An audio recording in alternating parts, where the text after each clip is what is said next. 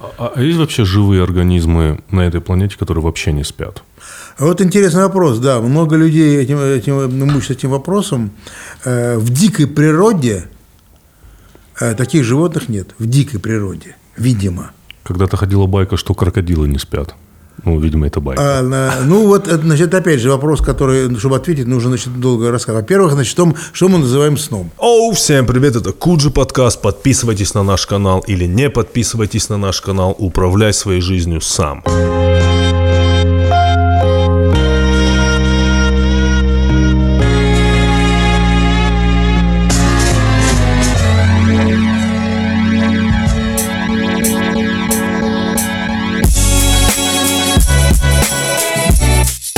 На связи Куджи, Андрей. Да, сегодня у нас э, Владимир э, Матвеевич Ковальзон, э, доктор биологических наук.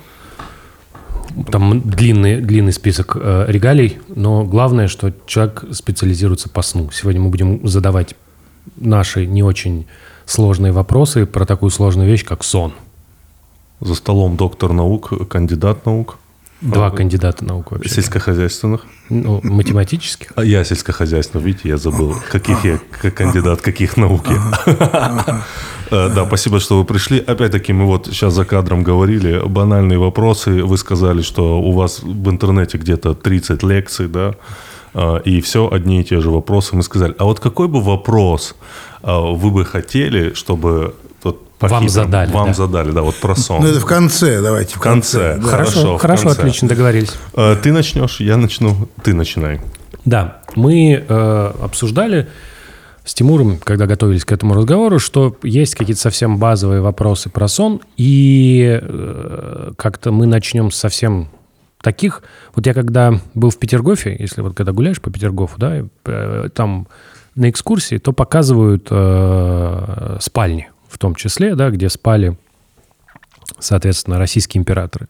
И, первый, и зайцев в глаза две вещи. Значит, во-первых, что они очень маленькие, типа по ширине чисто кровати. Угу. Вот. И второе, что они очень короткие. Там говорят, что тогда, когда эти кровати были, тогда считалось, что спать надо полусидя. То есть вот это вот типа правильный сон, вот только так.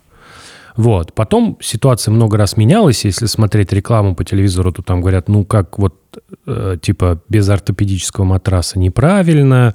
Там и вот такая бесконечная, или там кто-то говорит, что должно быть обязательно тяжелое одеяло. Ну вот вообще такой вот совсем дурацкий вопрос. Как надо спать? Сидя? Да нет, не дурацкий сам вопрос. Или лежа? Это действительно в старину это было так, это было правильно, потому что, понимаете, это самое вот э, в, в позе сидя Э, э, сохраняется нормальное дыхание. Человек не храпит, а вы знаете, что в прошлые века ведь считалось, что чем человек больше жрет, тем он здоровее. Ага. И люди зажиточно обжирались, страшно были толстые. И они страшно храпели, считал, что храп тоже признак здоровья.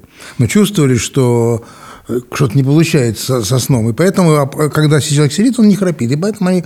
На самом деле, это сейчас э, главная, по сути, главная проблема вот в медицине сна. Есть такая область медицины – вот она у нас официально, правда, не признана официально, у нас нет такой специализации, за границей это официально. Вот. Но, тем не менее, у нас есть врачи-сомнологи, у них есть свои объединения, они проводят конференции. Вот вчера я был на очередном семинаре этого общества э, врачей-сомнологов э, на Смоленском гостинице, там они собираются раз в два месяца и так далее. То есть это такая, э, потому что есть такие заболевания, которые связаны именно вот со сном. Они, скажем, обычный врач-невролог и обычный врач или психиатр психиатр, он не, не понимает, ничего не может. Вот одна из таких наиболее актуальных сейчас в мире болезней – это вот апноэ во сне вот, с которой, значит, поражают э, молодых, здоровых э, мужиков, которые занимаются бизнесом лет 40 с небольшим. Э, у них обычный, значит, э, обычный такой фенотип, значит, по, по, по полный, гиперемированное лицо, значит, это самое э, храпит, выпивает, закусывает и, значит, э, курит, потому что у них стрессорная обычная ситуация такая в делах. И вот все эти факторы, они приводят к тому, что э, нарушается снабжение мозга во сне. Потому что такое храп? Это воздух с трудом проходит, спадаются верхние дыхательные пути, и воздух проходит через узкую щель. И вот показано, что храп а, рано или поздно, это не так быстро, причем человек это не замечает. Он вот просыпается, просто он чувствует, что он не выспался. Но он не знает, что, у него были, что он ночью не мог спать, что у него было апноэ, что он каждые несколько минут просыпался, ой, тяжелый, значит, э, такое э, пауза, э, значит, ап, вот, э, потом он. Это изображается храпом мощным. Э, Недостатка кровоснабжения рано или поздно это приводит к инсульту. И неизбежно, на 100%. И таким образом молодые, здоровые вроде бы парни готовят себе могилу. А лечение таблетками никакими нельзя, противопоказано категорически. Ни снотворные, ни облегчающие, ничего. Э, показано именно лечение, которое дает врач много, то есть это применение специального аппарата, это называется аппарат СИПАП, вот, который можно купить или взять в аренду, и он значит, подкачивает воздух. Если человек сбросит вес по, по рекомендации врача, то он может постепенно избавиться и перейти нормально. Если он вес не сбросит, он будет вынужден всю жизнь с этим аппаратом спать. А сидя такому человеку? А сидя он, сидя он не храпит. Сидя, как правило, не храпит. Ну, бывает, что голову запрокинет в особой позе, иногда можно увидеть в метро, там, в транспорте, в особых случаях тяжелых. Но, но гораздо меньше вероятность захрапеть. А сидя лучше. Поэтому в целину люди интуитивно понимали, что почему-то они, э, в, когда они сидят, то им почему-то лучше, и поэтому они вот...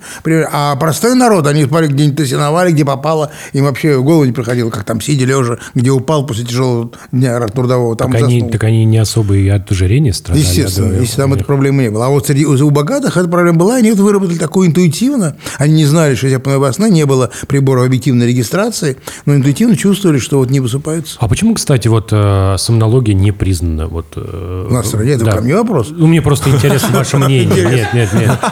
Да у нас, да у нас таких вопросов, вот, вот таких вопросов можно миллион задавать. Да? Да. Почему у нас э, нет, ну просто нет, вот ну, нет. есть явление э, да, сон, его изучают. С точки зрения биологии, понятно, изучают.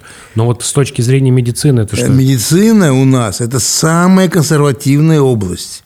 Самое консервативное, какое только может быть. Да, если другое такое министерство, то как, как, как Минздрав. То есть там пробить что-нибудь, это бес, бесполезно. Вы будете всю жизнь там лбом биться об стенку, доказывая, что вот ваше там изобретение, например, поможет избавить человечество от таких-то заболеваний. Ничего не добьетесь абсолютно. Э, мы не будем спрашивать вопрос, почему, да, наверное. Потому что вопросов ну, много. Можно задать тысячи. Ну, слава да. богу, что это есть у нас, несмотря на официальные принятия, это есть. То есть врачи это по образованию кардиологи, неврологи, психиатры, терапевты, они проходят есть такие курсы при факультете повышения квалификации в первом медицинском институте, это Сеченский университет теперь называется. И там, значит, врачи, уже имеющие диплом врача, они могут дополнительные курсы пройти платные – вот, но они получают уже квалификацию врача-сомнолога. На европейском уровне там есть специальные у нас экзамены, каждые два года проводят съезд, там есть такой экзамен, кстати, несложный. Он может врач пройти по сертификат европейский, что он специалист. Он может повесить у себя там в кабинете, принимая пациентов. Но наше это ничего не придет, он будет фигурировать как просто обычный врач, там, кардиолог, терапевт и так далее. Вот так. То есть, но они все равно работают, кабинеты есть. В Москве центров по лечению сна, что-то, по-моему, уже десятка два и, может, даже больше. В каждом районе практически они есть. У меня еще тогда вопрос есть. А вот мы сейчас заговорили про апноэ, да, это когда происходит недостаток да. дыхания, да. задержка, восстановка. А вот возвращаясь к тому, что когда человек плохо спит, плохо высыпается, да, сколько, э, ну, не сколько сна ему нужно в день, а вот регулярный недосып, он к чему ведет? Да, и вот, кстати, вот эти вот самые люди, которые за этого плохо спят, они досыпают, причем недосып определяется по объективной регистрации. Субъективно он, может быть, и не чувствует, что он не выспался. Но почему-то днем у него сонливость, нарушается память, он плохо себя чувствует. Он не может понять, в чем дело. А объективная регистрация показывает, что ну, ночью у него нехватка сна, потому что он периодически во время особенно глубоких, с наиболее глубоких стадий, все время пробуждается, значит, его, так сказать, пробуждает центр, дыхательный центр. Вот. И, значит, потому что человек не может во сне задохнуться, у человека этого нет, к счастью. Но он пробуждается, и по частые пробуждения этого может нормально выспаться. Вот, вот. мы услышали, что регулярный недостаток именно качества сна приводит к, там, к инсульту. Я вот, извиняюсь, перебью. Вот, по-моему, мы где-то обсуждали, что пять факторов, которые приводят к, к онкологическому заболеванию, это сахар, э, алкоголь, э, курение – э, красное мясо, и вот пятая колонна этого всего, это вот как раз-таки нехватка сна. Это, Ну, это я не знаю, я, попрошу насчет самого... Ну, вы про инсульт онкологии. сказали, что Ну, инсульт очень- – это последствия не нехватки сна, а последствия нарушения кровообращения. Кровообращения, да. Крови не хватает мозгу, понимаете, во сне, а не самого сна.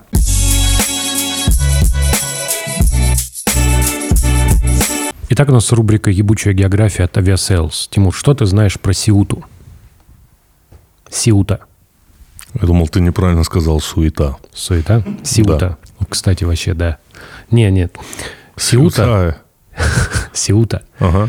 Сиута – это анклав Испании в Африке. На самом деле, если ты посмотришь на карту, да, Испания, она как бы заканчивается, а под ней начинается Африка. И они разделены Гибралтарским проливом. Но на самом деле 18,5 квадратных километров на африканской стороне принадлежит Испании.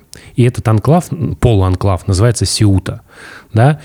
И, ну, представляешь, да, у тебя натурально есть кусочек Европы в Африке, граничит с Марокко. Вот. И в 1993 году там построили огромную стену, чтобы остановить поток беженцев, которые просто переходили границу Мигрантов. э, мигрантов, которые переходили границу просто и оказывались в Европе, не переплывая по морю никуда, просто вот переходили. А, это стена высотой 6 метров, построена на деньги Евросоюза. Это примерно, ну, что-то горизонтальное меряют футбольными полями, а что-то вертикальное меряют домами. Это сколькиэтажный дом? Ну, смотря какие у тебя потолки. Э, Например, Стандартные э, потолки патриотические. патриотические Да, потолки. да. Ну, тогда где-то два с половиной этажа. Два с половиной Два с половиной это стена в два с половиной этажа. Да, Ага. да. И она такая сверху, там проволока есть, все такое. Вот, но в 2000... Колючая. Колючая. Ты уточняй, Андрей, это Да? просто проволока. Просто это, проволока. Это ничего. Нет, нет. В 2017 году даже была попытка массовая, когда пытались эту стену перелезть, ничем хорошим не закончилось. Там с, с той стороны, со стороны Марокко залезли, а со стороны Сиуты попадали, и их всех подобрали и обратно отправили в Марокко. Вот такая история. Огромная стена. Интересно. Это была рубрика «Ебучая география» от Aviasales, сервис для покупки дешевых авиабилетов, теперь и для бизнеса. Э, Думаю, здесь надо уточнение. Для какого такого бизнеса? Не, ну, как бы, э, если ты хочешь взять людей своих и послать их, например, в командировку, то Aviasales помогает э, с покупкой билетов и документооборотом. То есть это такая история про Отчетность. командировки, да, Командировка. да. Тебе так идет это слово, Андрей. Команди... Блин, да, вообще командировка. командировка Андрей, командировка, И макароны. Коняев. Вот. Макароны? Тоже идут очень это- эти слова тебе. А спагетти? Спагетти. Спагетти больше мне. О, рожки. Рожки это что? Ну, это вот макароны такие, знаешь, Я думал, кошачьи. неплохо.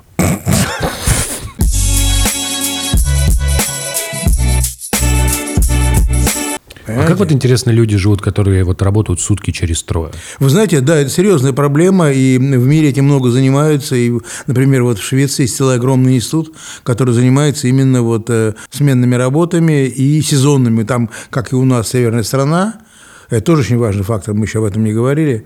Э, Зима, летом, совершенно по-разному человек себя чувствует. И вот они занимаются, там действительно это очень серьезный вопрос, и есть целая серия рекомендаций, Э, но они не являются такими общими. Каждому как бы человеку э, подбирает врач, хронобиолог, сомнолог, специалист подбирает индивидуальный режим, как ему наименее болезненно вот, пройти через эту ситуацию с сменной работы, потому что опасно наиболее это смена именно. Если человек работает всю жизнь, скажем, ну как театральные актеры, да, они все совы. Вот они вечером у них работа, а днем они поздно спят. Вот. Но если человек к этому привык, это его нормально, он может так и на пенсии жить, пожалуйста, ему это удобно, главное не менять.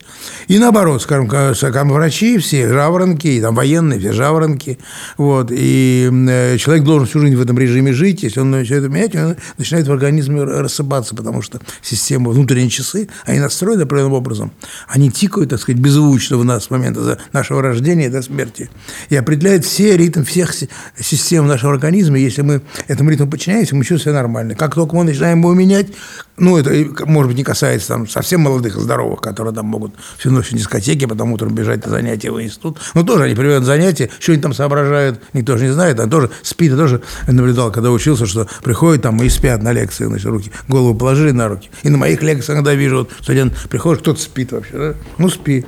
Ну, это, это, это как бы товарищ. смешно. На На лекции. Не, не, это практика. Он, у него, сразу к практике перешел, да, такой. А, а такой вопрос. А, примерно сколько человеку нужно? Ну, сколько сна нужно человеку? 7-8 Значит, часов. Значит, э, такой вопрос, так вопрос ставить нельзя. Значит, есть люди толстые, есть люди худые, есть люди высокие, есть люди маленькие. Также есть люди, которым требуется много сна, генетически, и мало сна. В среднем, в среднем, но это не кажется, не значит, что все. Вот 5 циклов сна. Значит, мы спим циклами, цикл полтора часа. Значит, 5 циклов сна – это около 8 часов. Это средняя норма сна. Почему она как 8 часов, часов? Потому что большинство людей в 5 циклов сна. Но не все. Довольно большой процент людей, я, кстати, тоже к ним принадлежу. Пяти циклов не хватает, мне нужно 6. По крайней мере, в, в, в молодости, в зре- в зрелом возрасте мне нужно 6 циклов сна. Вот. А есть такие счастливчики, которым вот эм, это семейный э, такой э, в пределах популяционного э, генного э, э, э, полиморфизма, которые укладываются в 4 часа и прекрасно себя чувствуют. Вообще, Э, я- да, я бы- В 4 цикла. четыре А, цикла, а я вот что хотел часов, спросить. Ну, часов. допустим, мне там, я просто, мне нужно там 7-8, э, получается поспать 5, допустим. Если я в течение дня добираю, это засчитывается туда? Засчитывает, засчитывает, конечно. Засчитывается, конечно, да? Конечно. Дне- Дневной сон вообще, дневной сон вообще для многих людей очень важен. Вы знаете, что в Америке вот уже давно они устроили в Нью-Йорке эти вот э, для клерков, где можно днем поспать эти вот такие комнаты. Вот. Они это не, не случайно делали, там же вот медицина сна на высочайшем уровне. Это первая страна в мире, где медицина сна э, была, так сказать, они ее, это, это, эту науку, собственно, создали в медицине. Там был такой классик сонологии Вильям де Ментон, вот, в прошлом году скончался, ему было 92 года. Он первый организовал на западном побережье э, вот, э, суд медицины сна, принимал пациентов с всякими нарушениями сонными. А потом перешло сейчас в каждом штате, у них там везде, в каждом крупном городе, везде именно специализированные по сну центры, вот, которые занимаются именно вот, ну, изменением сна специфическими. Ну, это они против И России вот они, придумали. и вот, да, и вот они, да, да, и вот они придумали же в свое время, это уже дов- довольно давно, наверное, лет уже, наверное, 20, может, 15 назад, что в Нью-Йорке вот клерки, у них, у них обед, значит, там длительный, дли- длительный перерыв во многих фирмах, там час, а два бывает. Там с 8 до 12 работа, как во Франции, потом 2 часа отдыхают, а потом еще, значит, до 6 часов, до 2 до 6 тоже работают. И, значит, вот эти 2 часа, там они, они придумали, как вот, чтобы клерк эти последние 4 часа, чтобы он так же продуктивно работал, как первые 4 часа. И вот придумали, и вы увидели, что некоторые люди, если они после, там, после лень- ланча э, покемарят, то они отлично потом работают. Некоторые нет, наоборот. Вот он говорит, «Ну, я- это не для всех, но для некоторых. И вот они сделали такую возможность. Некоторые просто лежат там, расслабляются, релаксируют или слушают какую-то музыку в наушниках там. А некоторые буквально там это сам короткий, это NEPS называется, короткий дневной сон. Э, Очень человек себя чувствует свежим, потом и работает, работает. У меня так зависит от... э, Вот вы, мы обсуждали, вы так упомянули, что от времени года зависит. Вот эти такие дневные подремать у меня работает очень сильно зависит от времени года. То есть летом это работает нормально. То есть если я летом днем вздремнул, я просыпаюсь бодрым. Зимой я вздремнул, все, вторая половина Ну, это потому что, во-первых, значит, дневной сон должен быть не больше 45 минут, потому что если он больше, то, он, э, то у вас смещается э, суточная активность, и ритм смещается, и вы вечером не сможете уснуть. Во-первых, нужно ограничить в этом. Во-вторых, действительно зависит от времени года. Летом вы обычно рано встаете, потом вас набегает больше. Вот, а ранее, ранее, ранее солнце всходит, раньше человек чувствует. А зимой, поскольку, значит, солнце рассветает, дело в том, что здесь еще какой фокус? Вот сейчас опять вот мне вчера, вчера звонили, в Думе э, это э, обсуждают, там, с этих телевидения, с, с радио, в Думе опять обсуждают вопрос о э, переводе на летнее время. Значит, их там свербит в одном месте, значит, они там сидят, там чиновники, делать им нечего, вместо того, чтобы заниматься какими-то делами, а они, видимо, боятся, что кто-то будет недоволен. Вот что-нибудь такое придумать, там, например, давайте мы курильщиков будем давить на корню, вот там придумаем еще что-нибудь, еще там не это запретим, это. Или, и вот сейчас и одна из излюбленных тем, это, э, значит, э, как вот э, режим, э, значит, э, самое, э, рабочий режим, вот, значит, э, исчисление времени.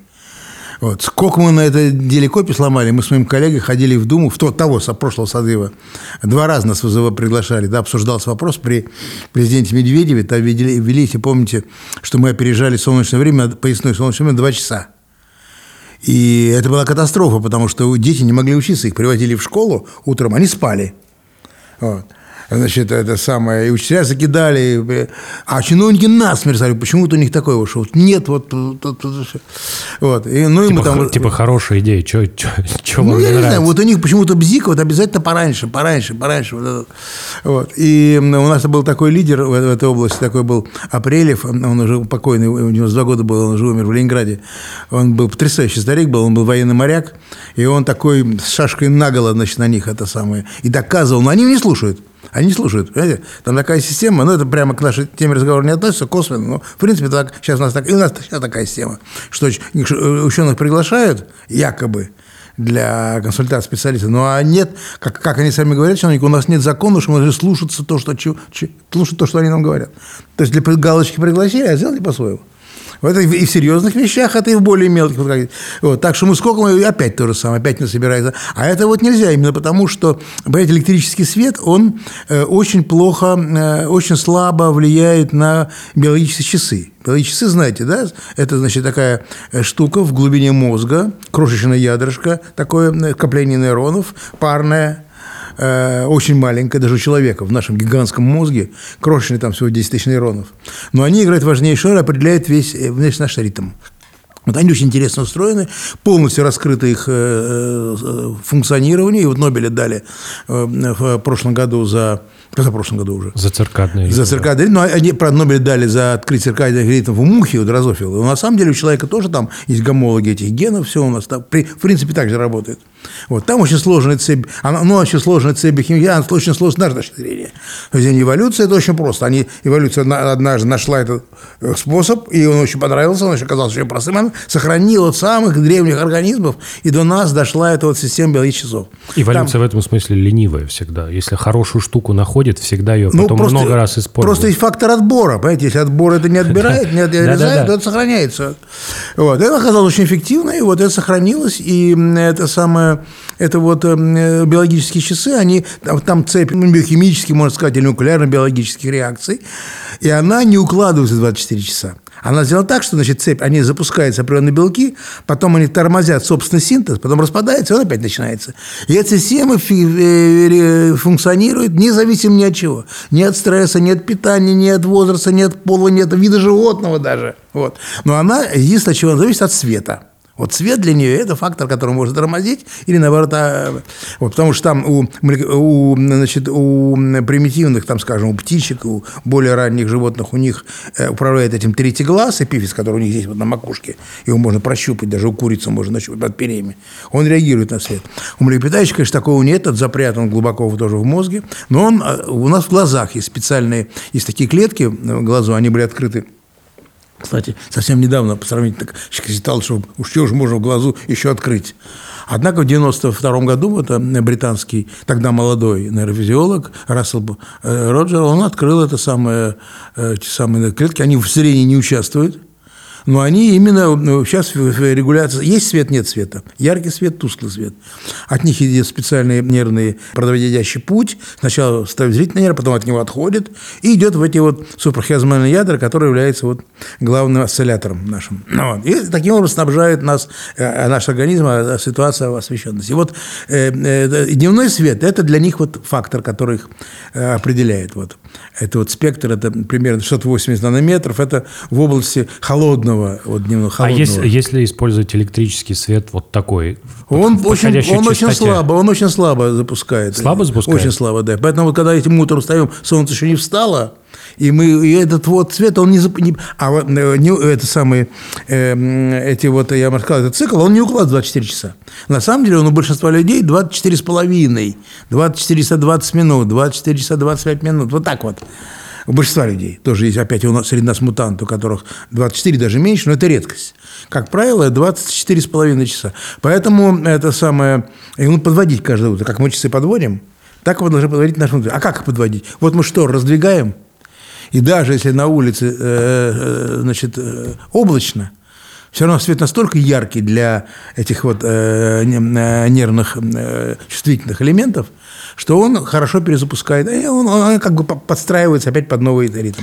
А если мы э, ничего не раздвигаем, и у нас электричество, они не подстраиваются, и мы чувствуем себя что-то не так, и человек вялый, и все, там и настроение портится. Есть такое понятие э, сезонная депрессия. Очень такая болезнь очень распространенная среди женщин, особенно женщин, особенно такого э, преклимактерического возраста. То есть это за 40, казалось бы, человек в расцвет жизни, а у них депрессия вот, появляется сезонно, когда вот это болезнь в Скандинавии, в, э, в Канаде и у нас. Зимой. Да. То есть как только, не, в конце зимы, а в начале, как только, значит, это самое... День сокращается. День сокращается, и человек станет вставать раньше, чем солнце всходит, он, он начинает портиться. И эффективный способ лечения – это никак, никакие не таблетки, это просто вот э, специальный засвет, специальность лампы. Почему-то тоже, я не знаю почему, но почему-то они очень дорогие. Э, почему, я не знаю, почему нельзя сделать такую лампу дешевую, чтобы человек мог купить и сам у себя дома сеанс устроить. Нет. Вот, видимо, это выгодно, значит, они по 10 тысяч, по 20 тысяч, по 30 тысяч евро. Продается у них спектр подобран, и он имитирует дневной свет. И вот 20 минут каждый день у этой лампы сидит, можно даже закрытыми глазами. И в течение там, недели уходит дурное настроение, нормализуется все, и человек нормально. Вот. Вот. То есть это показывает важность этого вот, этого вот фактора, этого вот э, функционирования часов. Я помню, в каком-то году проводили такой эксперимент, когда людей брали, и они какое-то время жили в, ну, в шахте заброшенной, условно, под землей, где нет источников света. И там они пытались жить, кажется, под 25-часовому дню или что-то да, такое. Да, таких очень много экспериментов было. Это началось, знаете, когда? Это еще до Второй мировой войны. Это в Америке был такой вот классик нашей сомнологии, такой Клейтман, э, специалист, кстати, э, российского происхождения, из Кишинева. Он сам приехал, родной язык был русский. Вот, он был классиком этой вот науки в Америке еще в те годы, когда никто этим не занимался, и, в общем, не было методов объективной оценки. Но он очень много занимался. Вот э, он со своим ассистентом Ричардсоном, они залезли в скалистых горах, есть такая мамонтовая пещера, вот такая, самая большая в мире сеть пищи подземных коммуникаций там, и природы сделанных, там что-то 80 километров лабиринтов этих вот. Они туда залезли, значит, глубоко и жили там месяц. Вот. Тогда не было никаких особых приборов, но они имели что там, с температуры тела, там, давление кровяное, там, дыхание такие. Ничего более такого не было. Вот. Это были там, начало, конец 20-х годов еще. Вот. И, то есть сто лет практически назад. И он, вот, он, он, тогда у него была идея, что у человека есть полуторачасовый ритм, который через всю жизнь проходит, полуторачасовый ритм. И определяет все вот изменение настроения днем, спонтанное ощущение голода и жажды, женщине спонтанные эрекции, вот, особенно молодых, что вот это через полтора часа вот идет, это самое. И он э, подмечал у некоторых из своих испытуемых, у родственников, членов семьи, и решил проверить. Вот они полезли, с ним туда сидели. Он у ассистента все это зафиксировал, а у себя нет. И он в полном вообще ужасе вышел потом этого эксперимента. У них время действительно все сместилось. Особенно сместилось, значит, у этого самого, у этого Ричардсона. Вот. Но он мог понять. А потом дальнейшие исследования показали, что действительно огромный разброс в популяции. Действительно, ночью у всех полуторачасовой ритм, полуторачасовой проследует абсолютно у всех людей.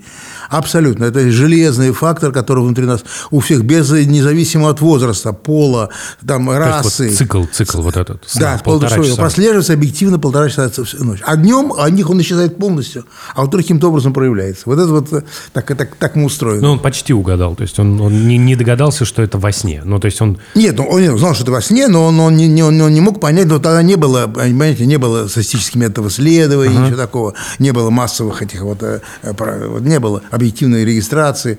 А потом уже после войны, когда все это появилось, вот люди проверяли. Он, кстати, прожил 105 лет, и он потом после войны написал второй, уже в 50-59 году написал второе издание своей книги. У него есть такая книга «Сон и бодрствование», считается классика, вот та Библия в нашей области. Первое издание было в 1936 году, а второе – в 1959 году. Вот, он написал, написал, там он э, некоторые вещи вот из того, что потом уже было показано, включил. Сейчас было показано действительно, что это ночью это у всех абсолютно людей, а днем у кого как. Вот так это Но ночью он у всех, да, полтора часа ночных циклов четко. Вот мы живем, ну так объективно, мы живем в мире, которым доминируют жаворонки. Ну, да. Вот, это да. правда. То есть мир устроен... Э, даже, он, за, он заточен под жаворонков. Он заточен под да, жаворонков. Да, да, И, э, ну, среди прочего, даже на уровне пословиц. Нет пословицы э, «кто выспался, тому Бог дает». Есть «кто рано встает». Да, да, да. да вот. А, соответственно, вопрос. Вот мы заговорили про сезонную депрессию. Работала ли бы, работала ли бы такая схема, если бы вот это вот начало работы смещалось бы с солнечным днем? То есть людям надо было бы вставать позже Или это слишком Так, сильно? так и было в прошлые времена, а как? Зимой все равно люди вставали с... с- с- И это работает, да? То есть, если так, так жить, ну, Ну, то есть... ну, в принципе, да, в средней полосе, в средней полосе. Ну, конечно, почему вот, понимаете, вот часто говорят нам вот южные люди, там совершенно другой темперамент, да, чем у северян, да? Но это же и люди, которые все все время живут солнцем. Да. Естественно, они совершенно, совершенно другой обмен веществ, другая э, эмоциональная сфера. Все по-другому. понимаете? Если северянина с детства привести на юг, он тоже станет южанином. А южанина приведите с детства на север, он станет северянином, будет такой э, мрачный, меланхоличный. Э, Это вот очень, солнце очень важный фактор для нас. Мы же из Африки родом все. Знаете, для нас это э, вопрос жизни и смерти, вот это вещи. Яркое солнце днем и те, о, полная темнота ночью. Мы так устроили. Это для нас адекватно. А тогда получается, что, ну, там, а, полярный день тоже плохо. Ну, еще как. Э, Вы знаете, что вот аборигены, у них же очень много аборигенного народа, которые живут там тысячи лет. У них же совершенно измененный генотип по сравнению с средним. У них совершенно у них масса совершенно других э, признаков, которые они э, в ходе отбора приобрели, которых у нас нет. И их просто переместить в среднюю полосу, они вымирают. Вы знаете, когда вот э, при советской власти первые большевистские комиссары поехали значит, на Чукотку, они увидели, что они там едят это вот вонючий жир, значит, тюленей и моржовый, и этот самый вяленую оле- оленину, тоже вонючую страшно. Они пришли в дикий ужас вообще, что вы едите вообще, как это можно? И стали пытаться перевести на более-менее нормально кашу там, я не знаю, там. И что вы думаете? Начался массовые смерти от рака и желудка кишечника у этого аборигенного населения. То есть совершенно другая ферментная система. Точно так же и другие совершенно системы работы в мозге. У них очень слабо работают эти биологические часы. А, у, кстати, у северных оленей и у некоторых других животных на севере вообще нет этих типа часов. Они редуцировались биологически. Они Отключились, мешают жить. типа? да. А, мешают жить. Мешает жить, да. У человека они редуцировались, такого жесткого отбора не было, но очень слабо, слабо работают. И а, у них совершенно другие адаптации, они могут действительно полгода зимой жить, э, ну, не говоря о том, что они могут жить в, в этих ледяных хижинах, кто, кто из европейцев может выжить там, они там рожают детей. Знаете, как они рожают? Стоя же, это же целая потрясающая, выработанная тысячелетиями была. Да, вы посчитайте, какое потрясающее, как они сумели, как они на 50-градусном морозе рожали детей, и дети не, не помирали. Понимаете? Что и рожали женщины, их распинали вот так вот на шестах. И подхватывали этого ребенка, обтирали его снегом. Понимаешь, Потрясающе. Выработали в тысячелетия такие. То есть, это потрясающие люди совершенно. Вот. И м, для, для них там эти страшные морозы, и ветра, и все, и для них нормально, ничего, ничего нормально себя чувствуют. И они, у них очень много, в частности, такие адаптации вот к полярной ночи. А европейцы не может. Почему у нас в советское время было масса льгот работающим на севере? И именно поэтому, потому что человек работает на севере, ему нужен и дополнительный отпуск, там и всякие путевки в Краснодаре, 5, 10, 20. Детей увозили с севера в пансионаты, в школы с этим самым, с пансионами, более э, южные места и так далее, потому что э, человек средней полосы, он все на севере. И сейчас тоже люди, которые там работают, вот, вот в свое время они предложили, давайте на вахтовый метод перейдем. А постоянно живущие там, как, вот мы же не можем это самое, мы потеряем там работу или деньги. На самом деле правильно. Потому что в Канаде вот, и на Аляске, кроме аборигенов, там население, которое приезжает, они живут там вахтовым методом. Потому что так это очень... И там, как кстати, это очень много онкологических заболеваний из-за этого, из-за того, что нехватка солнца вот, и нарушение обмена. А вот, ну, я э, как раз спрашивал, это про полярную ночь мы все, все говорим, а вот полярный день, он тоже же пагубно Ну, сказывается. вот я про это и говорю. И полярная ночь, и полярный день, естественно. Нет Я на- просто слышал историю, что там, условно, там в ка- в какой-то там в каких-то институтах в Норвегии они даже ну, на лето не работают, разъезжаются, потому может что не, нет никакой возможности именно каким-то интеллектуальным трудом заниматься или что-то писать, потому что вот у тебя целый день день. Ну, это я не знаю, с другой стороны, можно э, засторить окно и Ну, это строить правда. ночь. Это вот днё- в ночь вы трудно устроить себе день, потому что трудно имитировать солнце. 20 тысяч долларов лампа, я запомнил. Да, а, э, значит, свет. А вот вы сказали, там до этого там надевают наушники, какая-то успокаивающая, рела- релаксирующая музыка. Это, ну, звук разве не мешает настройкам мозга? Кому как, кому как. Это тоже индивидуально, да? Кому-то мешает, кому-то тихая музыка, наоборот. Э, Я, например, когда, э, если включаю, там вот тихий джаз у меня играет, вот, я отключаюсь моментально, вообще засыпаю. Вообще. Тихий джаз. Да, да. Есть, есть, просто удивительно, что есть люди, которые вот, э, которые действительно просыпаются из-за любого шороха, а есть люди, которые спят вот, ну, Вы знаете, это может быть зависеть не столько от человека, просто это ну, никто не проверял. А может быть, в большей степени зависит от того, в какой стадии сна. Потому что м, если человек, погружается в... Вы знаете, что, значит, в- во-первых, сон, значит, как он устроен? Значит, во-первых, э, он идет циклами Да. по полтора часа. А во-вторых, к- каждый цикл состоит из фаз. Фаза медленного сна, когда сон не снится, и фаза быстрого, когда сон снится. А в-третьих, внутри фазы медленного сна еще есть стадии. Первая, вторая, третья по новой классификации. И первая половина ночи резко отличается от второй половины ночи. То есть часто спрашивают, можно ли там выспаться, не выспаться. Обе половины ночи нам жизненно важны. Первая половина ночи мы так устроены. Мы отсыпаемся глубоким медленным сном, без сновидений. Это считается наиболее жизненно важная э, фаза сна. Вот. А второй половиной ночи под утро мы отсыпаемся быстрым сном, сновидениями. Сны снятся под утро. И чем ближе к утру, чем, ближе, тем сильнее, ярче это прет, это сновидение. Вот. Это тоже очень важно. Хотя там тут есть э, целый ряд «но», потому что вот эта фаза быстрого сна, она как говорил один из учителей, э, покойный Самосеевич Вейн, вот академик медицины, он говорил, что э, жизнь висит на волоске. Но он имел в виду, конечно, не здоровых молодых людей, как вы, а он имел в виду, как я, стариков, вот, что вот их пациентов. Потому что в быстром сне происходит очень сильная э, тахикардия, и, э, вернее, даже не тахикардия, а аритмия, сердечная дыхательная. То есть сердце то бьется, то, то тахикардия, то брадикардия, то радипной, то тахипной. Человек только это очень опасно для пожилого. И очень Это много... типа просто так устроено. Так да? устроено. И очень много смертей происходит именно в это время. Это один из суточных К пиков утру, да? смертей. Да? Это вот к утру, когда пик э, быстрого сна. Вот. В это время происходит, кстати, пик кортизола в крови. Тут много таких явлений, которые... Вот. Ну, в общем, э, и, в общем-то, э, так сказать, многие, многие десятилетия нас ученых учили, и мы учили других, что это очень важно, что невозможно без этого жить, мы должны Но вот сейчас постепенно набирается материал, вот как раз мы вчера на этом э, семинаре это обсуждали, что, может быть, в будущем э, можно будет обойтись, потому что... Без, быс- без быстрого сна. да, по крайней мере, взрослому человеку, потому что, значит, вот, вот эти э, антидепрессанты, значит, они практически все, ну, почти все давят быстрый сон. И по некоторым данным, вот, даже, вот некоторые даже психиатры, американские, считают, что это именно механизм есть анти- антидепрессантов. Подавили, быстрый сон и депрессия ушла.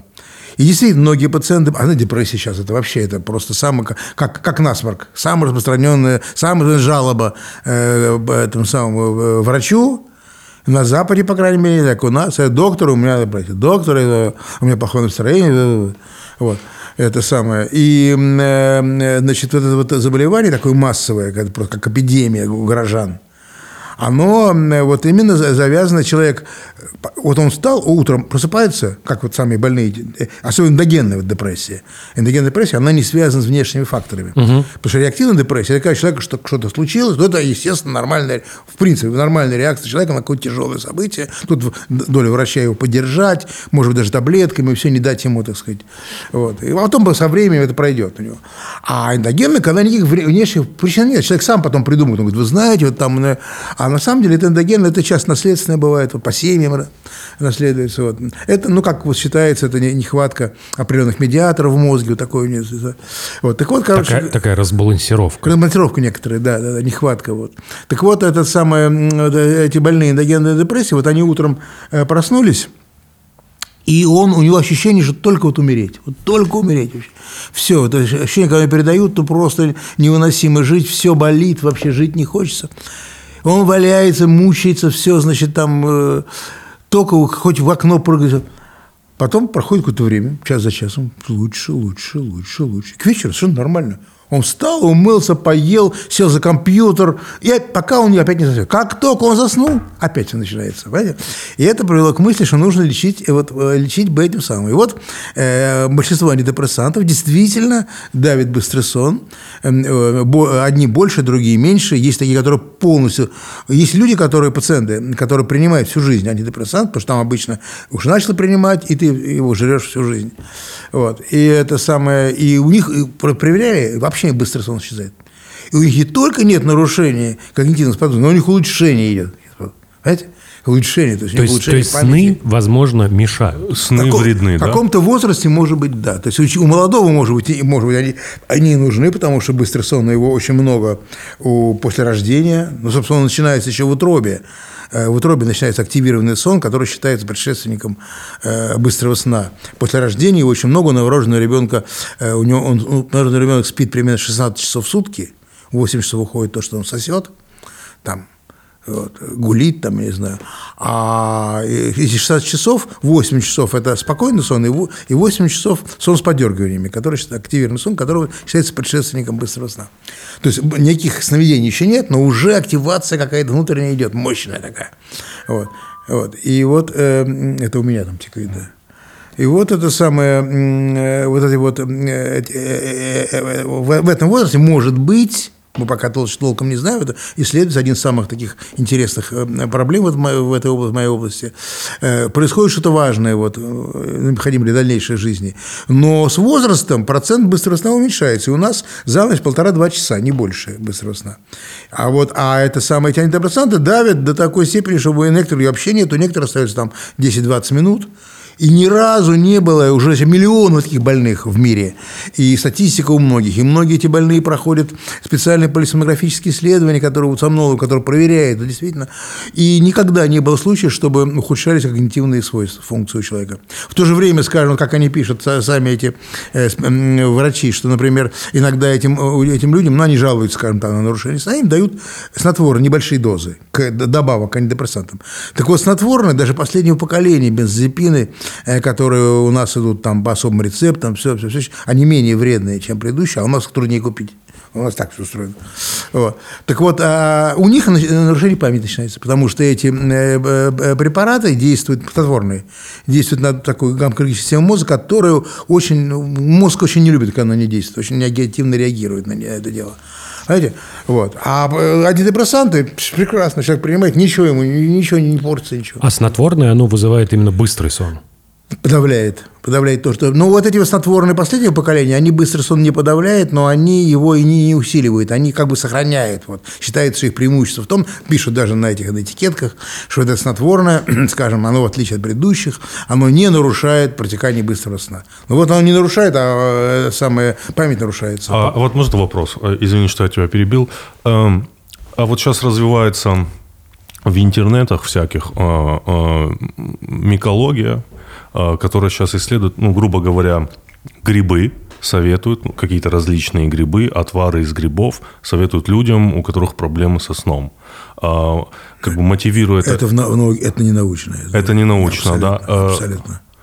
Это, это, это вовлечение людей в э, наркоту. Это не, не, не, не наркотические. А как? Они все наркотические. Они все, все, все грибы. Абсолютно, абсолютно. У меня тогда еще один вопрос. Угу. Про, возвращаясь к э, этому, к э, снотворным. Вот как работает Я хотел более развернутый ответ. Ну, давай, окей. Ну, понимаете, да, чтобы мы понимали, что это гомеопатия, да, скорее всего. Ну, то есть... Э, гомеопатия, это... гомеопатия никогда не будут таких грибов, да вы что? Гомеопатия, они, наоборот, такой, такую ерунду подмешают, которая как плацебо идет. Ага. Вот это Буарон, знаете, фирма французская, которая сейчас продает э, на всех, во всех аптеках за безумные деньги. Да, мы еще не целый ряд препаратов. Они вот на нашей конференции присутствуют, финансируют нас, поддерживают и свои все эти рекламы всех своих препаратов. Так вот, этот самый один из академиков, физик, писал, он купил в аптеке все эти препараты, понес на все лабораторию и на масс-спектрометре проверил. Там нету вообще ничего. Да, действующего вещества там Вообще нет. Там... Хотя они пишут, скажем, этот самый, этот эксэлксоксном, это там значит, печень специальных уток, там, да. ничего этого нет. Да, но это типа совсем, совсем другой подход. Здесь скорее мы обсуждаем... Но, но за плацебо никто не осудит. Да, да, а не дай говорю... бог что-нибудь случится, потом тебя... Да-да-да, я скорее... Э, мы просто к чему был этот вопрос, что есть какие-то природные э, снотворные. Вот я как раз почему стал спрашивать, как вообще работают снотворные. Вот есть какие-то ну, вещи. Как... Снотворные это, это, это лекция на это на тема для лекции для э, фармакологов на, на лекции на на 8, наверное. На 8. Да. Но в двух словах можно сказать, я могу сказать, что э, в принципе две, два способа. Угу, вот, или вот, да. подавить систему бодрости, или усилить систему сна. Вообще у нас в мозге разные системы есть. Во-первых, есть система бодрости. Вообще, так, если не, не, такой не, поверхностный э, э, экскурс в нейро, систему нейрофизиологию, самая главная система в нашем мозге на самом деле – это не то, что пишут в учебниках. Там зрение, слух, Человек без слуха, без зрения может, мы знаем, людей полностью лишенных э, сенсорной системы, знаете, вот эти самые слепо, слепо глухонемые инвалиды, которые докторской степени защищали. Потому что работа. Самое главное для нас – это система, которая поддерживает сознание. Сознание – это тогда самое главное. А сознание определяется двумя системами. Это система бодрствования и система, которая называется по-английски awareness. Это система как бы осознавания вот, э, окружения, окружающего мира – вот. И вот для них есть разные, в мозге есть разные структуры, как сейчас показано вот, э, с помощью нейросканирования современных методов. Вот. Вот. Same awareness, я, я, от этого, я этим не занимаюсь, так сказать, это просто знаю по литературе, а вот это вот система Боддена, да, это как раз вот тема моей работы, это вот система, которая локализована в глубине мозга, очень древних структурах, и без нее ничего не работает. Ни зрение, ни слух, ничего. Она как бы определяет возможность функционирования всех других систем. Двигательной системы, сенсорных систем. Вот. Сама она очень интересно устроена. Она была открыта в 1949 году вот, в экспериментах вот, на, на кошках тогда. Потом представления о ней много раз менялись. И вот по последним данным, вот последние э, такие сенсационные своего рода данные были в 2016 году. Американская группа крупнейших неврологов и нейрофизиологов э, в США, объединившись, опубликовали такую статью, там очень крутая работа была, и значит, там список грантов, которых поддерживали, там занимает полстраницы, там, что они смогли это провести. Вот. Но они показали, что и у человека, перед, перед этим это было показано в экспериментах на крысах, вот они показали, что это работает у человека, что у нас, да, в глубине мозга есть такая область, очень маленькая. В нашем огромном мозге, полутора килограммовом, это всего 2 кубических миллиметра. Они точно ее определили с большим трудом, потому что обычная томограмма не дает такого разрешения. Вот. А потом они подтвердили патологоанатомическими исследованиями на специальном подборе больных. Некоторые из них погибли, они смогли это мозг тоже. Очень, очень сложная работа, но они подтвердили. И вот эта вот система, которая, как вот, знаете, э, в сказке э, вот эта самая душа на кончике иглы, игла в яйце, яйцо в утке, утка в зайце. Вот это вот тот самый кончик иглы, находится душа. Вот как только вы эту область затронули, все. Вроде нормальный мозг, он работает, кровь притекает, а кома. И человек из нее не может уже выйти никогда. Он лежит, он с виду розовый, он такой, глаза открыты, дышит ровно, ну, ну нормальный человек, только ручки вот так вот. вот. В Склифе здесь недалеко, там целое отделение таких, э, неоморта называемое. Но он уже никогда не выйдет. Сердце бьется, вот, никогда не выйдет. То есть ему даже не нужно, не, не, не нужен аппарат поддержки, потому что ну, кома... Ну вот считается, что нужно... У нас критерии смерти же, это же вот в некоторых странах определили критерии смерти как смерть мозга. Ага. Вот. У нас пока такого нет. Пока сердце бьется, должны его держать. Искусственно вскармливать, значит, его там. Некоторые на искусственном дыхании, некоторые... Вот я имел в виду, да, ну, что он потенциально может некоторые, даже без искусственного да, дыхания. бывает даже без искусственного дыхания. Просто лежит, как да, в кататонии лежит. в такой. Да, да, да. да Понятно. Да, да. А вот если э, поражение мозга не затронуло эту зону, то можно из комы э, вытащить человека очень часто и, так сказать, потом восстановить его. Вот. Так что это вот действительно, это вот, так сказать, самый-самый вот центр Э, всего нашего мозга и всего нашего сознания, все, в общем, что, что у нас есть. То есть это можно подавить с помощью каких-то препаратов? Да, но от нее всякие ответвления другие структуры. На нее, сразу, на нее саму воздействие, конечно, опасно, но всякие структуры вторичные, которые все связаны, там можно, вот действие через них, можно подавлять. Скажем, вот такое, например, э, обычное лекарство, как э, вылетело, ну, э, антигистаминный, что мы все принимаем, э, ну, любой антигистаминный препарат – а? Супрастин, вот скажем там, или вот еще самое первое было, как он назывался? Глицин. А? Глицин. Нет, нет, нет. А, господи, вспомню сейчас, да. Вот, вот это самый первый, который даже детям их давали. Вот они все вызывают сонливость. Вот. Почему? Когда их открыли, это не было понятно. А потом уже через лет через 10-20 было, было потому что, оказывается, они являются антагонистами, то есть это, э, тормозят, э, блокируют рецепторы гистамина, которые в самом мозге у нас находятся. И мы их принимаем, чтобы у нас гистамин на периферии не скапливался, чтобы у нас не было раздражения, чесотки там. А но он проходит барьер, между кровью и мозгом попадает в мозг, и в мозге действует на э, эти, эта система. А в мозге гистамин – это один из самых важных факторов, определяющих бодрствование. Вот. И вот таким вот образом, немножко косвенным, не, не затрагивая саму этот центр, можно... Вот есть, есть такие вот доксиламин, сейчас вещество, которое препарат, который продается в аптеках, но, но рецептурный. Вот это как раз вот препарат, который фирма, э, французская фирма поставляет его к нам, э, значит, вот, который э, значит, разрешен к применению как снотворный, хотя это антигистаминный препарат, но они так немножко модифицировали, что антигистамин свойства у него услабили, ослабили, а снотворный усилили. Вот, его можно применять, и вот по данным вот моих коллег, вот врачей, он обладает некоторыми преимуществами перед, и в частности, например, его можно принимать беременным женщинам, а снотворные эти вот нельзя принимать. Вот. Но тоже там есть масса ограничений, с алкоголем несовместим совершенно, там детям нельзя, подросткам нельзя. А вот когда человека кладут на операцию, да, его погружают э, в этот. Это другое вот, дело. Чем это отличается это, от э, сна? Это совсем другая бабель. Это да? Совсем, да, это уже совсем другое дело. Это, наркоз. Наркоз ну, это вообще другое. даже близко не лежит со сном. Ну, близко, может быть, где-то лежит, потому что он, в принципе, выключает те же структуры. Вот, я хотел сказать, он те же структуры Но, но он выключает их, э, так говорится, пыльным мешком по башке. Вот так вот. А, понятно. Это не, не, не снотворное, это, это человека нужно выводить. Он сам никогда не выйдет из, из наркоза, понимаете? Его специально выводить. Это как бы обратимая смерть.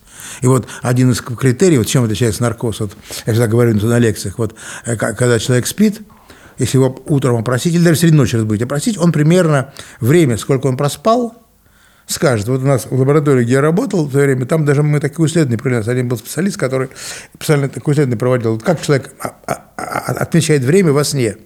И он показал, что если в первой половине ночи будете его как глубоким медицинским, у него недооценка идет времени сна. Вот он первый цикл, первый цикл, он быстро провалился, дошел до третьей стадии, а его разбудили, он говорит, а я не спал еще. Я еще не спал, еще не спал заснуть.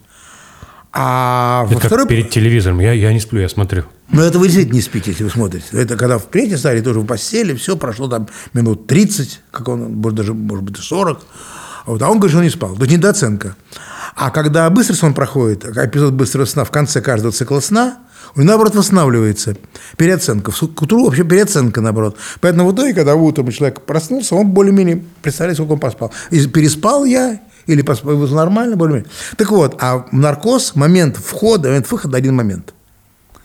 Это все знают, кто эту неприятную процедуру проходил. Момент входа и выхода. Человек дали наркоз, закрыл глаза, открыл глаза, все, операция закончена. Его везут из больницы. Понимаете?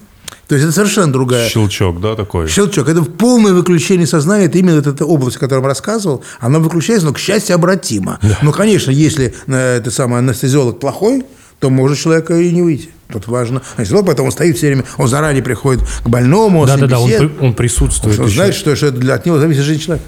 А, а вот, допустим, а, мы говорили снотворные, а вот есть существуют какие-то бытовые приемы без там медицины, допустим, ну человек там переутомился, иногда от переутомления что же можно не заснуть. Вот я слышал, что вот не можешь заснуть, можно встать, порастягиваться, да, попускать. Можно, можно и выпить. Э, вот алкоголь как влияет? Я, вот... я считаю, что положительно на, на большинство людей. Ну, для сна. Меня как раз у это самой, у Софико, это самый Шварнадзе спрашивали там, а там, она же из Тбилиси вела передачу ага. в Москве в студии, да. она из Тбилиси здесь. Я говорю, да что вы, я говорю, самый лучший снотворный. Во Франции есть даже такое понятие сопорофические вина. Это сорта вин, которые вызывают сонливость. Угу. Вот я все это рассказывал, они, ну, наш человек, грузин. Угу. вот. Но, скажем, вот э, коньяк, между прочим, вот он бодрит в основном. Но некоторые люди, из которых от коньяка тоже спят. Так, а многие же храпят при этом. Ну, ну, вот, вот, вот когда храпишь, то нельзя. Когда храпишь, то нельзя. А да. вот, допустим, такие обычные вещи, да. как там экстракт валерьяны. Ну, пожалуйста, это... вреда тебе не будет, но только при тяжелых случаях он не помогает. Новопосит. А что это такое? Это, что это такая такое? на травах. Такие а, на... Вы знаете, на травах можно все что угодно пробовать. Я всегда ага. всем говорю, что, пожалуйста, пробуйте, подбирайте. В аптеках такой выбор этих трав. Заваривайте чаи всякие успокоительные. Делайте себе сами смеси. Все что угодно, полная свобода. Кроме пользы, никакого вреда. Но, как один мой э, коллега, врач-сомнолог, говорит, главная задача врача-сомнолога – удержать больного от употребления снотворных до последнего, потому что употребление снотворных вреднее, чем нарушение сна сами по себе. Вот такие все снотворные. То есть у снотворного может быть режим отмены, там, синдром отмены? Ну да, конечно, конечно, да. и поэтому нельзя резко бросать. Мы, и проблема идеального снотворного, сознания снотворного, это актуальная проблема, но, к сожалению, она упирается не только, и, может быть, даже не столько в ученых, фармакологов, сколько в э, политику фирм. Я в свое время сам этим занимался, в этом принял участие. Вот в 80-е годы мы там работали с так, новыми открытыми веществами. И вот в опытах, на, на, в экспериментах на животных, которыми я работал, они показывали довольно интересные результаты. И, ну, у нас тогда было, было не до этого, конечно, 80-х, начало 90-х, не до этого было. Но я ездил в Швейцарию, там в то время занимались этим шикарной фирмой, Ля, Ля Рош такая была, делали доклады, разговаривали, о, они так интересно, все это могут тебе там обедом покормить, гостиницу тебе платить там э, за то, что он прочитал. А вы будете заниматься? Нет, нужно, нужно перестраивать, строить под это дело там новую, зачем? Эти, в этой снотворной, которые сейчас, они очень дешевые в изготовлении. Понимаете, поэтому невыгодно какую-то альтернативу создавать, а выгодно гнать вот в эти же, вот, в, это, в этой же системе все новые, новые, новые, вот бензодиазепины, циклоперолоны, медазоперидины, это все вещества одного ряда, которые действуют на гамк-систему. Гамк-система в мозге – это тормозная система, она самая главная в мозге.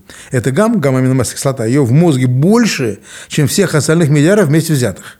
И она определяет торможение. Это ваш самый главный процесс. Торможение нервной системе было открыто Сеченовым, гениальным нашим ученым, признано во всем мире по его приоритет – вот, и это самое главное, что у нас есть, вот это торможение. Потому что возбуждение, оно как бы у всех животных давно было известно, оно и древние понимали, что возбуждение, ты лягушку дернешь за лапку, лапку отдернет. А вот что есть торможение, это активный процесс, а не отсутствие возбуждения, а активный процесс. О, прикольно.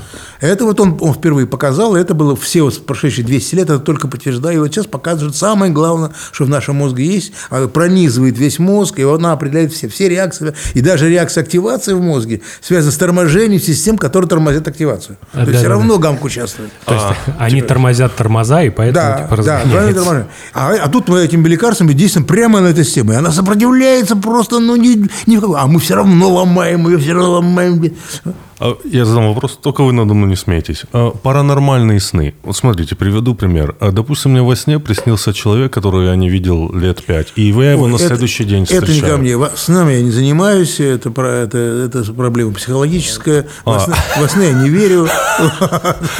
Мы только что обсудили, что рецепт от депрессии – это не видеть сны. А, не видеть да, сны. Да, То есть, если да. ты видишь много снов, в том числе вещи, то в целом ты как-то это проверься, что ли.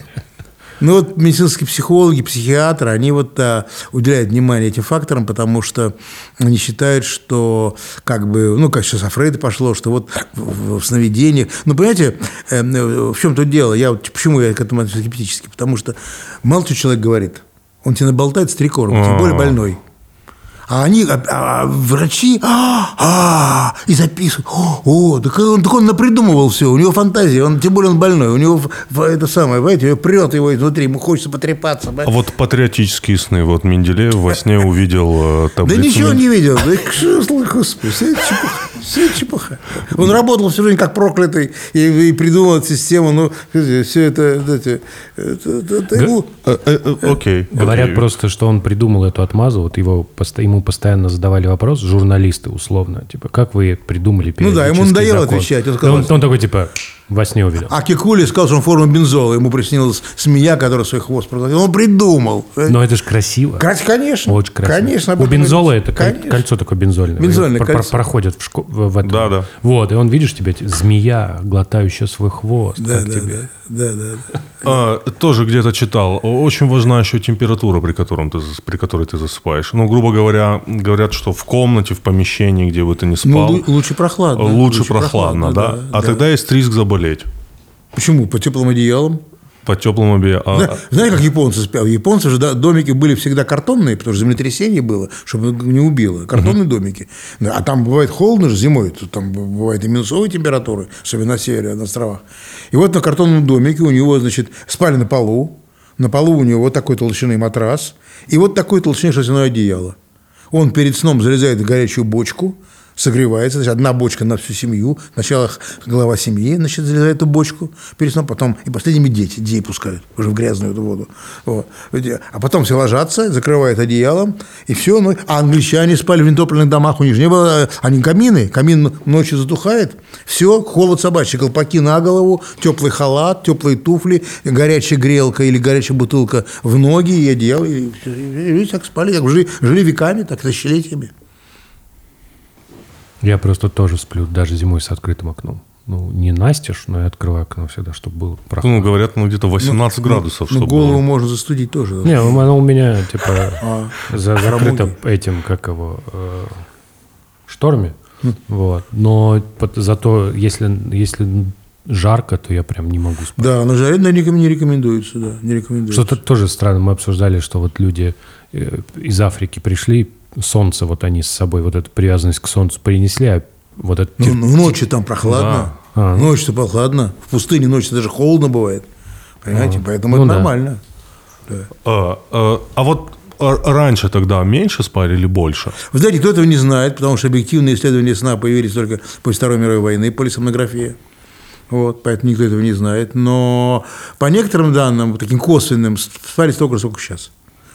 Да, то И- есть и- даже, даже когда люди вот были там 20 тысяч лет назад, Ну, охотники, ну, мы не мы не то есть знаем, они мы не- ходили... Мы не знаем.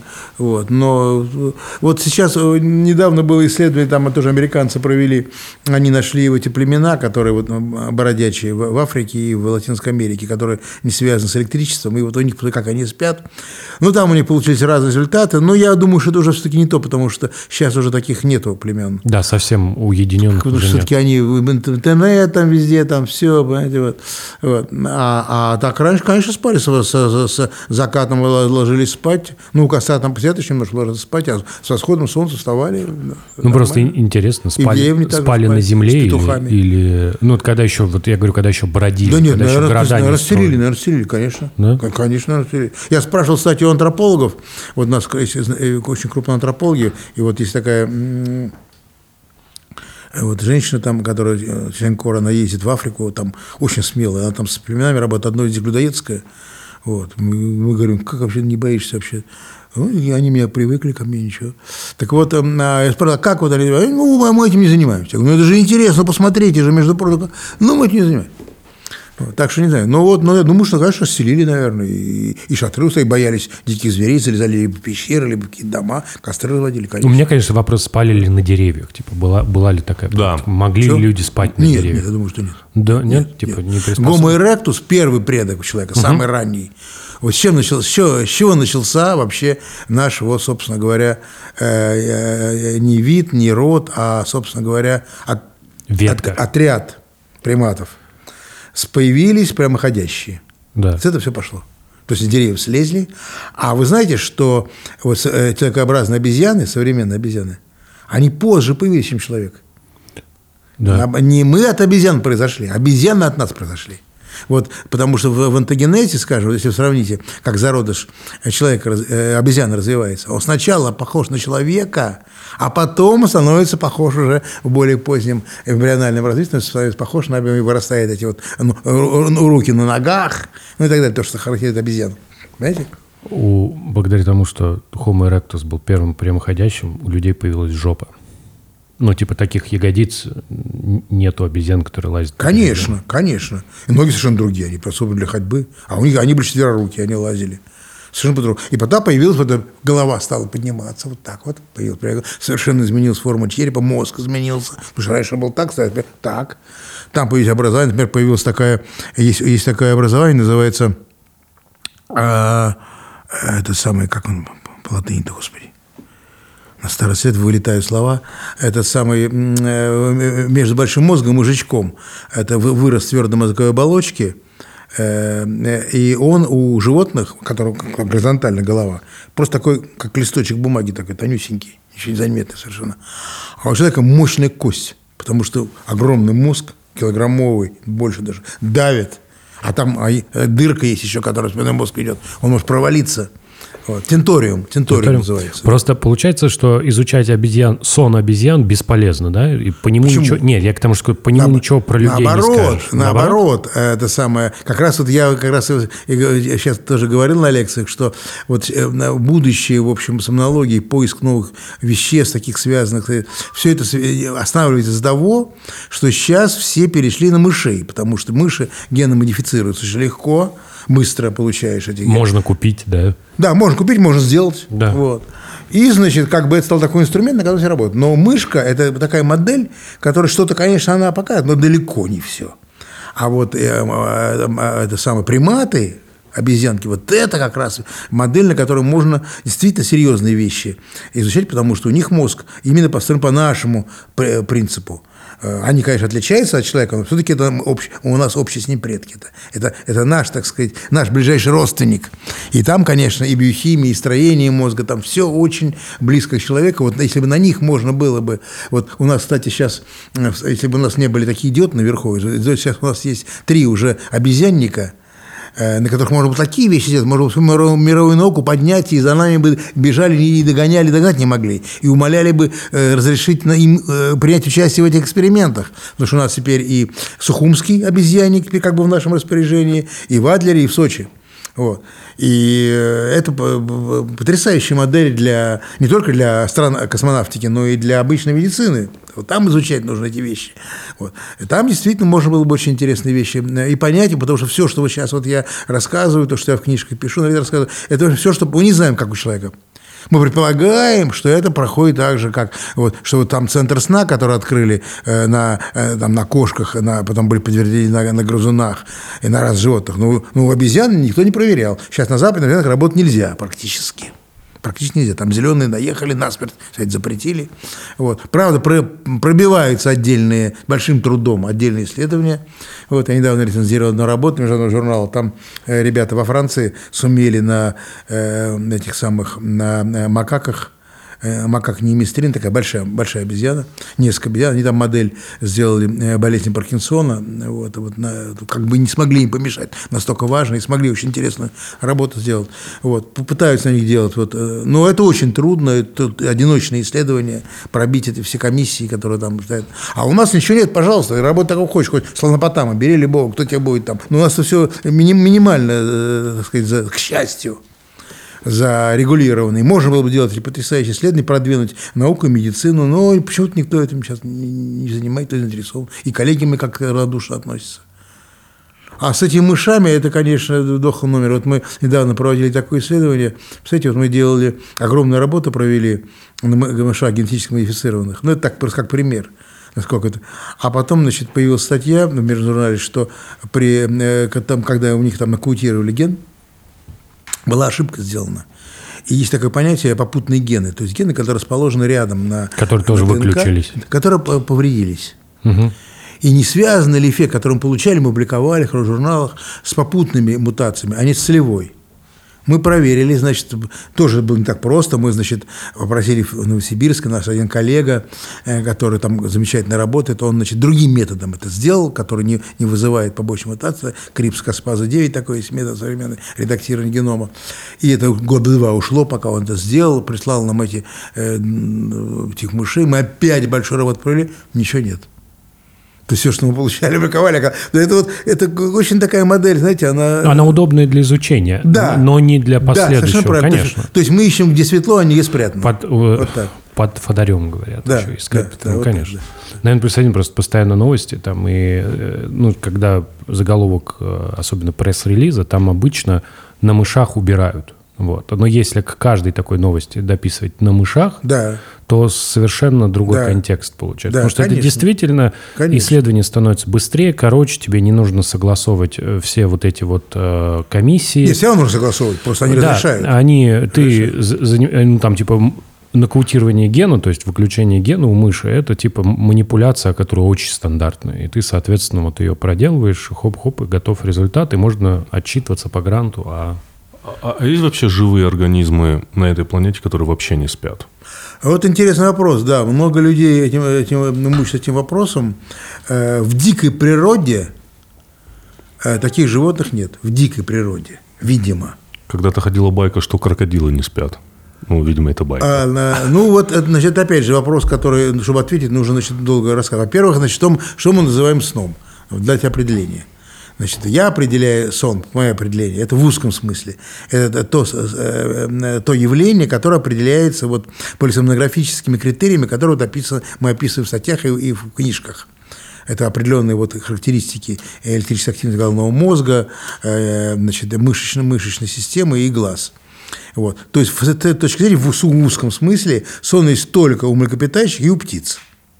А у всех остальных животных есть состояние покоя и активности – тогда вот уже можно нормально разговаривать, можно понятно, кто, о чем мы говорим. Так вот, среди у крокодилов нет сна в этом смысле. У них есть состояние активности и покоя.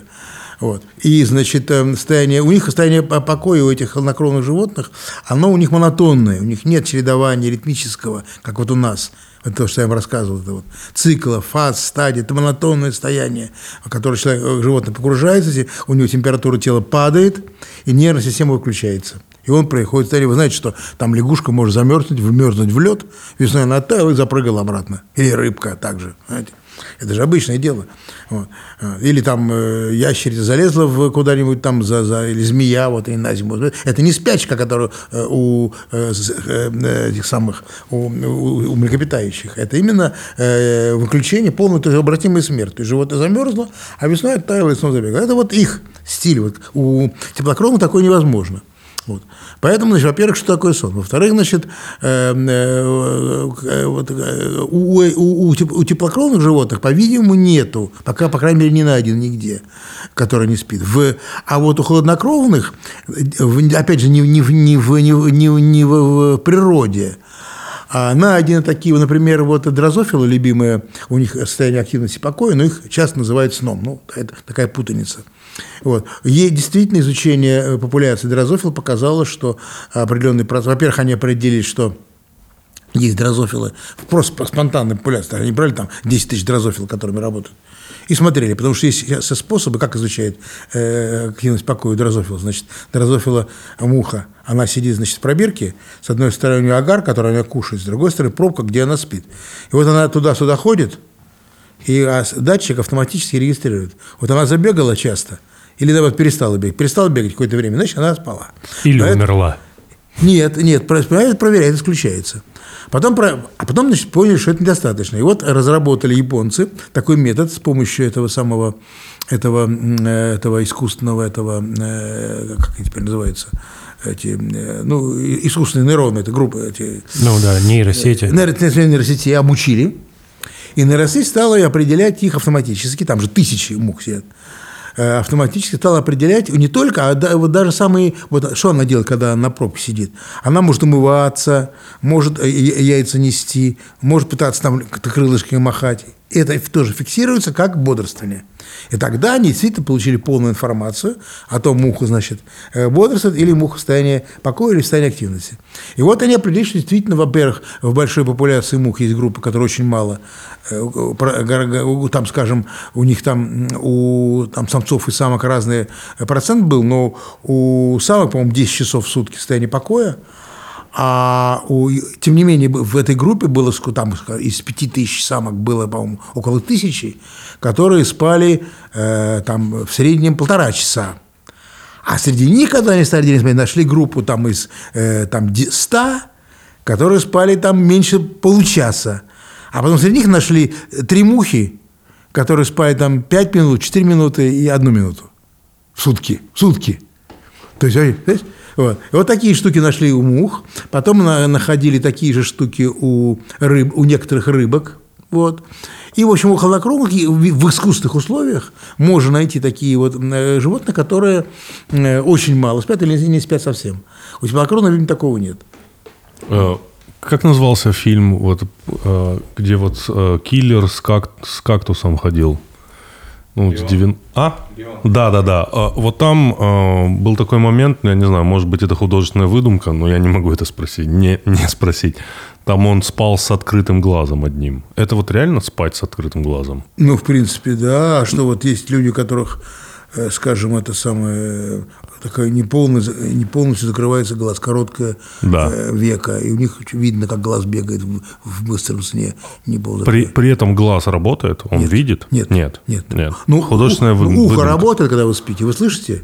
Ну, нас что-то может разбудить? Ну, также глаз что-то может разбудить, если, же- если в глаз стукнуть или очень яркий свет дать, Хорошо. проснетесь. Мой последний банальный вопрос. Чем связан лунатизм, когда люди во сне ходят, Ой, разговаривают? Это э, тоже ой, не к вам, да? Не- да, но это, я думаю, что никто вам не, не- не- толком не скажет, потому что лунатизм, э, то есть это называется нахождение, это от- от- относится по международной кла- классификации к группе э, этих самых, как это называется, группа болезней, этих парасомнии, Мгм.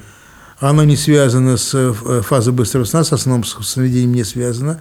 Это фаза медленного сна, когда, ну, э, как, когда вот э, цикл сна каждый заканчивается, то человек э, немножко подбуживается до стадии 2 или даже стадии 1, а потом снова проваливается в сон. И вот иногда бывает так, что человек бывает совсем пробуждается. И вот у детей, это очень часто бывает, и у, у детей до, кажется, по 14 лет официально, нахождение не считается патологией.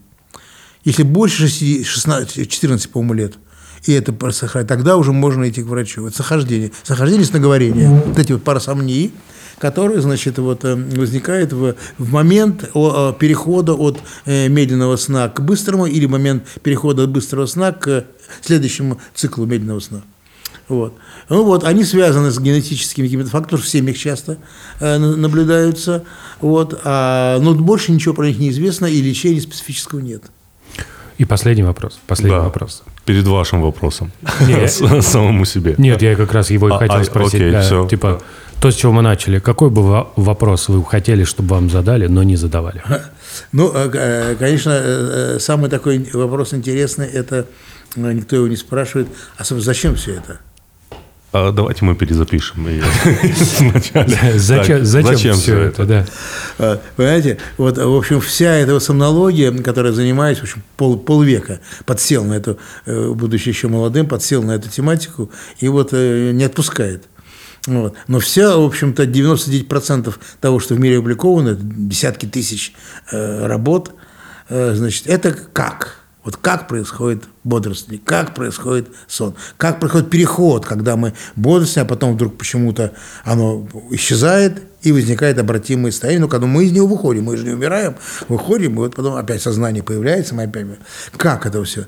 Как? И это можно бесконечно изучать, потому что там массовые, которые все новые и новые открываются, там и на уровне систем, на уровне отдельных клеток, на уровне молекул, на этом, как работают гены, как работают... Но никто не, о, до, до недавнего времени, никто- а зачем, собственно, зачем эволюция это создала? Ну вот э, э, э, все эти э, десятилетия по умолчанию считалось, что что-то такое происходит во сне, без чего вот жить не можем. Не можем. И вот если сна не будет, то человек умрет. И якобы были такие даже эксперименты, что вот, значит, там э, это, и так далее. и так далее. Но э, вот по- последнее время стали накапливаться данные, что да нет, вроде ничего не происходит. Ну, как объяснить, почему, скажем, э, слон спит 2 часа, а некоторые летучие мыши 20, 20 часов? Если в этом что-то какое-то, как он, он за 20 часа успевает, а это 20, мы это нужно 20 часов. Ну, или, например, были такие поставленные исследования что современными методами. Вот есть такие птицы, такая птица есть, э, значит, фрегат, э, которая э, кормится рыбой, но она не может на воду сесть на воду, она погибнет, у нее нет возможности плавать. И вот эти фрегаты, они водятся в, на, на, значит, на островах, как называется, Э, значит, и они, они приручаются, кстати, вот, и они вот э, в гнезде он, он сидит, вот, значит, умудрились у них, значит, поставить им датчики, все, все, значит, приучить, и, значит, получить информацию. Работа, по-моему, 17 года. Значит, вот, к- коллектив большой исследователей, там и, швейцары, и американцы, и, австралийцы.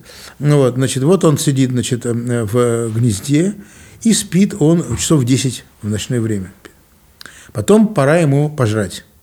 Он вылетает, и 10 час, э, суток он летает над океаном без посадки. И, значит, набирает рыбу в зо- в зоб. Значит, набирает, набирает, набирает. 10 суток, и без посадки. Оказалось, что здесь, э, если в э, гнезде он спит там э, 8 часов, там, 10 10 часов, то в, э, во время полета он спит урывками, набирается в сутки минут 30-40, не больше. Вот таких есть моменты, когда Ну, он... то есть, во-первых, он спит в полете. Во-первых, он почти, почти не спит. Да, ну, ну какие-то Почти урывки, да. Это автопилот, да, получается, какой-то своего потом рода? он прилетает обратно кормить своих птенцов, этот самый, и он опять спит э, 10 часов. То есть у него отдачи вот сна, он, он наоборот- нет. Вот на птицы. Потом были другие опыты, тоже с птицами интересные. Значит, есть такие птицы, которые э, во время э, э, периода спаривания, самец, он, чем меньше он спит, тем больше он самок успеет покрыть. И вот было показано, что он во время периода спаривания не спит вообще. Он самый успешный в материножении. Потом пос- посмотрели, а он, когда кончается период спания, у него никакого отдачи сна нет, он как будто спал. Опять нормально спит, как всегда. Да? И так далее. И вот такие вот факты, они показывают, что что-то здесь не то, что-то здесь другое вот есть. Ну и вот, в общем, э, вот сейчас... Я вот статью сейчас опубликовал, вот уже э, корректу- корректура уже была, скоро она выйдет. Вот, я там как собрал все эти факты, вот все-все собрал в отношении медленного сна и в отношении быстрого сна, которые вот не позволяют эм, эту вот гипотезу общепринятую, что что-то такое происходит, принять. А э, зато проходит альтернативная гипотеза. Альтернативная такая, что это нужно было для э, выживания в дикой природе. Вот в дикой природе, если ты в дикой природе круглые сутки мельтешишь где-то, вот, тебя обязательно съедят или растопчут, или где-нибудь тебя изуродуют. Знаете? Поэтому обязательно для выживания нужно, чтобы ты в свои дела все сделал и куда-то спрятался, залез, залегал куда-то и, значит, переждал. И даже вот крупный хищник, который как вроде бы ничего не боятся, но все равно мельтешить не нужно, понимаешь? Вот они тоже там. э. Поэтому это вот эволюция это выработала, это сох- это сохранилось. Вот. А теперь же у нас вами в условиях цивилизации нам это не нужно. Но эта система работает, она работает внутри нас, и мы вынуждены так сказать, общаться. Но отдельные интересные случаи были. Вот я привожу случай, был такой э, человек, значит, есть такое заболевание, называется э, марвановская хорея. Очень редко, очень редко. У нас, вот я неврологи, с которыми разговаривал, сказали, что у нас в стране никто такой не, ним сталкивался. Но э, за границей они были, во Франции люди сталкивались с этой болезнью. Э, в частности, она иногда приводит случаи, когда человек перестает спать. Ну, как перестает спать? У него желание сна исчезает. То есть не то, что он там хочет спать и не может, мучается и погибает потом. Такие заболевания есть. А то, что он не хочет спать. А потом его вылечили, если он не погиб, там, а, там бывают случаи погибают, но нет, непонятно от чего. А вылечили его, опять появились нормально, нормально спать начинает. И вот природа этой болезни, значит, которая сейчас хорошо изучена, пока выяснили, что аутоиммунный процесс там такой, вырабатываются а, а, э, э, э, белки такие, которые разрушают определенные с- в мозге каналы, э, которые, значит, э, связаны с э, выходом э, ионов калия. Ионы калия, они скап- начинают скапливаться в, в клетках, значит, и э, не дают клеткам перейти в режим, которым нужен для того, чтобы они заснули. И оказывается, что такая штука, ничего, не у этих людей, которые, вот один особенно интересный пациент был, которого вот живо описал классик хронологии, четыре месяца они его писали. За четыре месяца ни одного, э, не, то, не то что, ни, ни одного, э, даже не, не часа, а даже ни одного даже с минуты не было, который можно было. Они там полтора, э, значит, в то время не было значит, компьютеров, писали на бумаге, полторы тонны бумаги, значит, списали. Потом целый, значит, он свои деньги покупал, они испо- использовали все. Вот. И, значит, это самое, вот, не спал совсем. И что? Он всю ночь лежит значит, в постели, ему говорят, спи. А он не, господи, не хочет. Ему пытались снотворное давать, ничего не действует. А потом утром к нему приходят э, значит, э, родственники его навестить и остаются играть в карты. Он выигрывает. То есть э, вообще все нормально. Сидят там, планируют, читают. Это 4 месяца ни одного. И вот, и вот такие, потом бы такие были еще несколько таких вот выпря- заболеваний были э, обнаружены пациенты, вот, которые вот таким вот. То есть это вот есть такие вот вещи, которые как бы не, не позволяет это вот такую э, гипотезу, это, казалось бы, такую соблазнительную, вот, принятие. А вот эта вот гипотеза, что это вот м, э, э, связано с, с экологией, что это вот фактор, который не, не, не позволял нашим предкам, э, позволял им выживать, выжить. И сейчас как бы вроде уже не нужен, но э, э, то, что он, если он не нужен, тогда это дает, конечно, другие совершенно уже возможности для, для медицины сна. Потому что вот то, что, о чем мы с вами говорили, может быть, человек страдает бессонницей, не нужно его заставлять ломать систему, заставлять опять заснуть. А нужно наоборот, у него, почему бессонница? Рассогласование между системой механизма, который ге- генерирует сон, и механизм, который реализует сон. А вот механизм, который генерирует сон, подавляешь, и тогда у человека он просто исчезает это избыточное желание заснуть, и может та проблема все будет решена. Потом другое. Скажем, или, скажем, вот проблема, которую часто меня тоже спрашивают, особенно этим интересует обычно военные, вот это вот, можно ли, так сказать, не спать, там это вот, знаете, там, э, универсальный солдат. Ну, воюет и не спит, не спит значит.